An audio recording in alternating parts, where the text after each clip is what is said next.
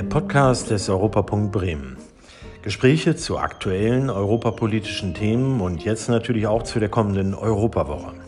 Mein Name ist Horst Seele Liebetanz und hier ist ein Gespräch, das ich am 24. April mit Claudia Birkholz vom Realtime Festival führen konnte, das eigentlich für den 8. Mai äh, ins Auge gefasst war und jetzt wegen der Corona-Krise leider ausfallen muss. Was aber daraus wird, erzählt sie uns jetzt in diesem Gespräch. Tonstörungen bitten wir zu entschuldigen. Frau Birkholz, schönen guten Morgen. Horst Seele, Liebetanz vom Europapunkt Bremen. Guten Morgen. Ich freue mich, dass wir miteinander sprechen, ähm, obwohl der Anlass leider äh, ein trauriger ist, nämlich, äh, dass das von Ihnen geplante Realtime Festival ja im Rahmen der Europawoche in diesem Jahr ausfallen muss. Das ist damit eine von 67 Veranstaltungen im Grunde, die jetzt nicht durchgeführt werden können in der Form und wie man sich das eigentlich überlegt hat und geplant hat.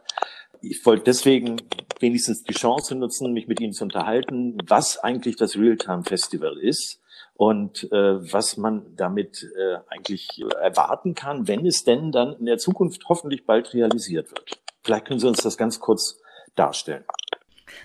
Ganz kurz ist, ganz kurz ist der Knackpunkt.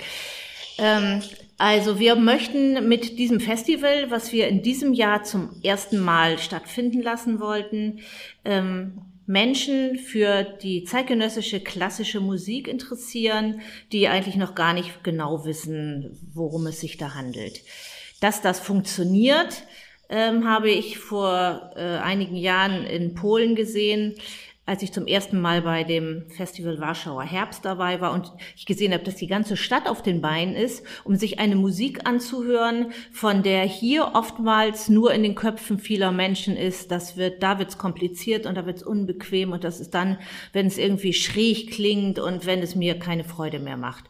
Und ähm, ich habe gedacht, wieso funktioniert das in Polen und bei uns nicht? Das kann nicht sein. Das kann ja nicht an der Musik liegen. Das kann ja nur daran liegen, dass äh, bei uns viele Menschen diese Musik gar nicht kennen. Und das ist auch meine persönliche äh, Erfahrung, wenn ich spiele ja in meinen Konzerten als Pianistin nur zeitgenössische Musik. Ich erkläre gleichzeitig auch etwas äh, diese Musik und ich gebe Hörspiele und Einstiegshilfen und habe Gäste und spreche über neue Musik.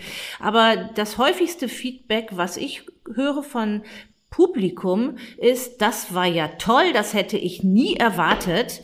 Und dass das so unterhaltsam ist und so viel Spaß ist, ich dachte, das ist immer alles so schräg und ganz schrecklich. Ich kann mir vorstellen, dass für die musikalischen Laien, wenn ich das mal so nennen darf, man in erster Linie an so ein bisschen schwierige Musik denkt, wie Stockhausen oder Legeti, die, äh, sag ich mal, nicht so romantisch und gängig klingen. Aber das muss nicht unbedingt so sein, verstehe ich? Es ist, äh, erstmal ist es sehr breit gefächert. Natürlich gibt es auch schwierige Stücke. Äh, man muss aber auch ehrlich sagen, es gibt auch Stücke, die noch nicht durch das durch den Reinigungsmechanismus der Jahrhunderte sozusagen äh, ausgefiltert wurden. Von den letzten Jahrhunderten hören wir die Highlights. Wir hören die Werke der Komponisten, die wirklich hervorragend waren. Heutzutage hört wir sie viel, sehr viele ähm, Komponisten, die äh, sich ausprobieren, die neue Wege versuchen zu gehen.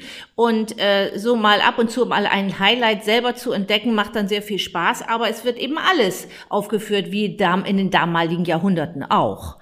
Und ähm, dann immer zu sagen, die Musik heutzutage ist ja nur nicht so gut wie Beethoven und Schumann. Es gibt Werke heutzutage, die sind genauso großartig wie damals. Unsere Gehör Hörgewohnheiten sind nur anders. Und die sind eben auch durch die Popmusik so anders manifestiert. Wir hören immer noch in diesem traditionellen Rahmen der Dur-Moll-Tonalität. Wir wissen ganz genau, wie ein Akkord zu klingen hat und wie er eben, wenn er äh, anders klingt, klingt er für uns schräg. Das ist aber oftmals einfach nur ungewohnt. Und wenn man sich ein wenig reinhört, dann kann man sehr viel Vergnügen an dieser Musik haben. Und es gibt hervorragende Komponisten, und Sie haben schon zwei genannt, Stockhausen und Ligeti, halte ich selber für die zwei, für eine der zwei ganz großen des 20. und 21. Jahrhunderts. Nicht immer bequem zu hören, aber es gibt auch von Stockhausen und Ligeti Werke, die man als Einstiegswerk nehmen kann, die wirklich so zu hören sind, dass man sagt, Mensch, das war ja gar nicht so schwierig, da fange ich mal an. Man muss sich da auch selber so ein bisschen die Zeit geben, ähm, sich da einzuhören und nicht sofort zu erwarten, dass man jede Note versteht. Das ist auch gar nicht der Anspruch von Musik, dass man jede Note versteht.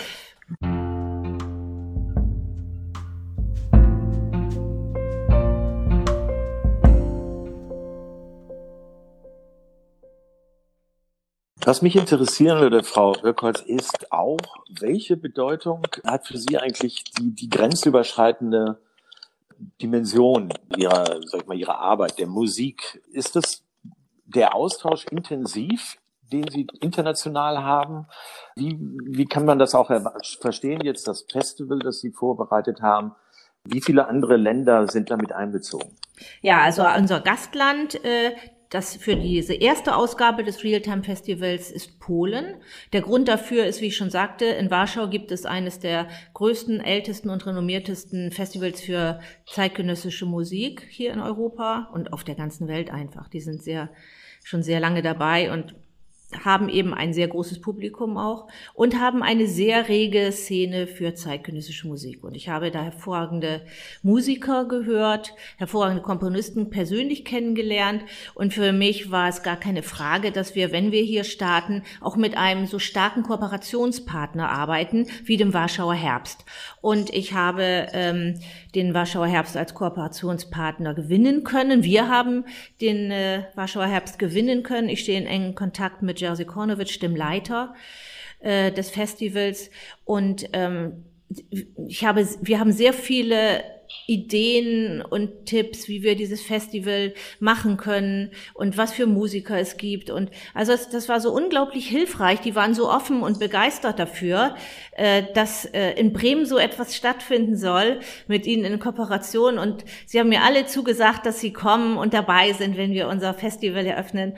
Und das hat mich einfach sehr gefreut. Dieser Austausch, dieser internationale Austausch mit Künstlern, den finde ich sehr wichtig nicht nur Polen, auch natürlich auch andere Länder. Wir haben auch aus anderen Ländern Künstler dabei. Der Schwerpunkt ist aber Polen in diesem Jahr und oder im nächsten Jahr jetzt ja und in den Jahren darauf werden wir andere Schwerpunkte haben. Das, was in den äh, Ländern stattfindet, unterschiedlicher, ist wirklich sehr sehr spannend und ich möchte gerne diese spannenden Strömungen, Tendenzen und diese spannenden Menschen nach Bremen holen.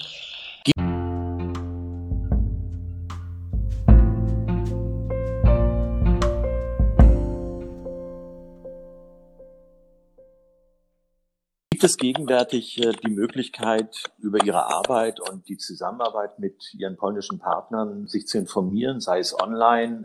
Kann man irgendwas äh, anschauen, auf das Sie jetzt schon hinweisen können? Ja, wir haben eine äh, immer wieder aktualisierte Homepage, auf der die ganzen Programme ähm, äh, drauf sind. Jetzt natürlich wir ohne Datum. Das Datum ist ja nun erstmal hinfällig geworden. Aber die Inhalte äh, sind dort zu sehen. Und wir versuchen für das nächste Jahr ähm, die Inhalte auch so zu lassen, weil das auch für ähm, ein Versprechen an die Musiker ist, dass das, was in diesem Jahr ausfällt, dann im nächsten Jahr stattfinden wird. Und wir haben wirklich so, so tolle Veranstaltungen zusammengestellt mit äh, Video und äh, Lichtinstallation und Live-Medien. Also es ist wirklich wirklich eine sehr runde Sache geworden und wir versuchen das jetzt im nächsten Jahr ziemlich genau so zu machen, mit einigen Verbesserungen natürlich, denn wir sehen es auch als Chance, jetzt noch etwas nachzujustieren und vielleicht noch das eine oder andere dazuzunehmen, was in diesem Jahr aus terminlichen Gründen nicht ging. Wir haben ja jetzt noch etwas Zeit und werden die Zeit natürlich auch nutzen. Und die Webseite findet man unter welcher Adresse, Frau Bürger? Äh, Realtime Festival Bremen. Wir werden das auch in die äh, Beschreibung noch mit aufnehmen, damit Interessenten da dann weitere Informationen einholen können. Auf dieser Website sind auch die Kontakte zu Ihnen und Ihren Partnern zu finden. Haben Sie jetzt schon eine Idee, wann im nächsten Jahr die, das Festival wieder stattfinden soll, so alles sich positiv? Ja, der neue Termin wird der 12. bis 16. Mai 2021 sein. Dann drücken wir alle die Daumen, dass es bis dahin sich so positiv entwickelt, dass das Festival dann auch konkret und physisch durchgeführt werden kann und nicht nur das Programm und kleine äh, Appetithäppchen sozusagen im Internet zu finden sind.